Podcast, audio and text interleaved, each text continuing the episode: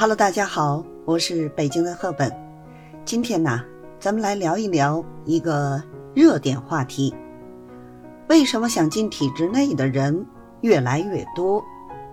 体制呢，就像一座围城，体制内的人想出去，体制外的人想进来。虽然相对晋升慢、收入低，想在体制内谋取一份工作的人越来越多。考公考编进国企央企的难度越来越大，除了稳定、父母满意，体制内到底香在哪儿呢？为什么那么多人都想进？尤其啊，是在这几年疫情之后，我呢查了一下哈，对所谓的体制内给出的答案是：体制内泛指公务员、国企编制内员工。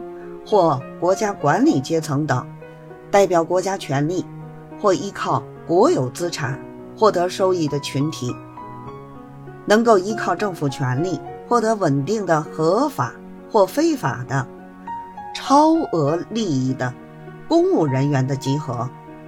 注意啊，最后这一句，能够依靠政府权力获得稳定的合法或非法的超额利益的。公务人员的集合，这句话呢，咱们自己琢磨啊。为什么进体制已经成为许多人就业的首选之一呢？当然啊，是有其独特的优势所决定的。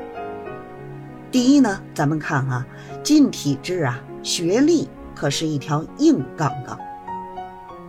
虽然我们总是强调学历不代表能力，实际工作能力才是硬道理，但是呢，如今的现实环境中，学历是你展示能力的基本前提。如果没有学历这块敲门砖，你连体制的这道门都跨不进去，何谈展示能力呢？当然呢，并不是说学历低就进不了体制，但是对于同一岗位，想想看。招人单位如果有高学历的人才可以引进，为什么偏偏要找个低学历的呢？这第二呢，体制内早已经摆脱了低薪，近年来呀，体制内的平均工资在不断提高。对于公务员来讲呢，以杭州余杭区为例，公务员编制按规定购买五险一金，其中呢，博士研究生。参照区直属国有企业中层正职执行，年薪总额三十八万左右；硕士研究生呢，参照区直属国有企业中层副职执行，年薪总额啊三十五万左右。此外，还可申请连续三年每年一万元的从业补贴。另据报道，山东青岛某体制内食堂，有编制的人只要一元钱，七菜七主食，还有水果等；而没有编制的人则自费二十五元，自己充卡去买饭。当然呢，面上的这些福利微不足道，但也很能说明编制的重要性。对于国有企业岗位来讲，根据国家统计局资料。国有非私营单位的平均薪资逐年走高，且增速高于私营企业，所以呢，说薪资低这个事情在渐渐的改观。对于事业岗位来讲，仍以教师为例，一直被人称为“穷教师”的教师行业，如今也获得了薪资和社会地位的双丰收。第三一个呢，体制内。稳稳当当，很多人呢，国考二战、三战，培训费呀都不知道花了多少，还在继续坚持考下去。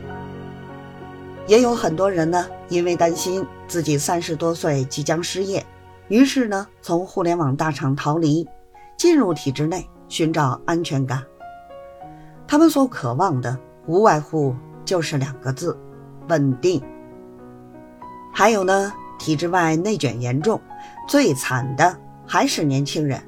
虽然现在整体的互联网公司薪资高一些，但是，一周上班六天七天，每天工作十到十二个小时，加班呢成了家常便饭，性价比其实不高，而且呢很费生命。关键是经历过这么多折腾，还是买不起房啊。同时呢，很多企业在招聘的时候明写着，不需要三十五岁以上的人。体制外的大部分企业都是抓壮丁，吃青春饭，加上上升通道狭窄，仅有百分之十的人能成为管理层或领域专家，那么剩下的百分之九十的人将面临被新人替代的命运。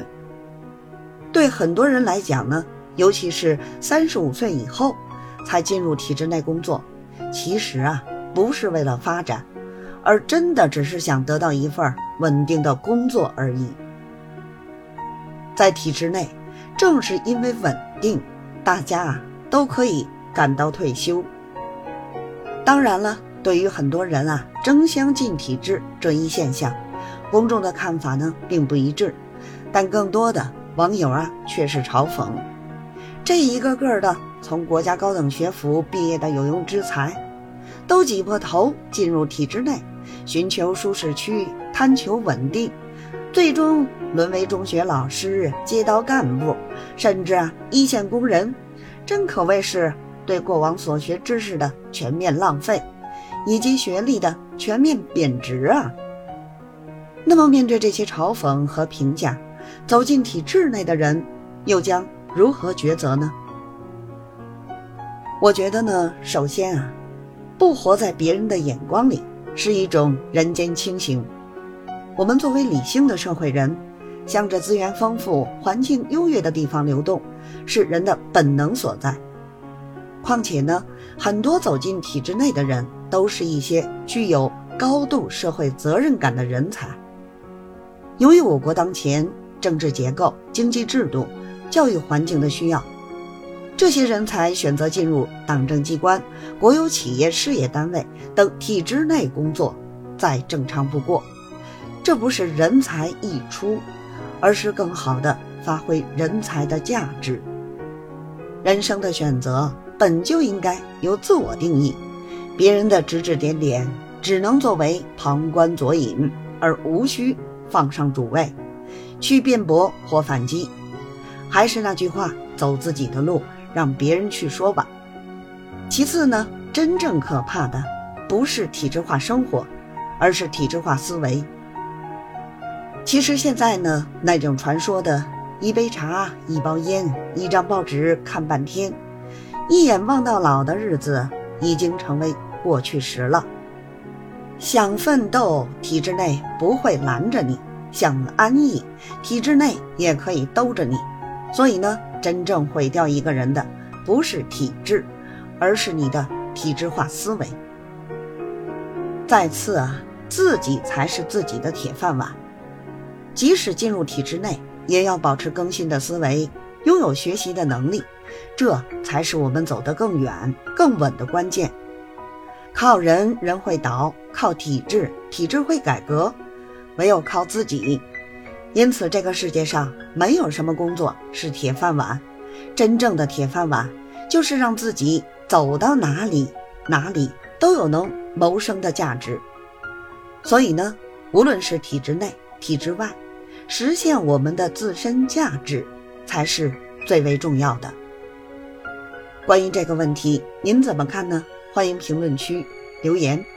好了，祝各位朋友呢都能实现。自己的人生价值，感谢收听，咱们下期节目再会。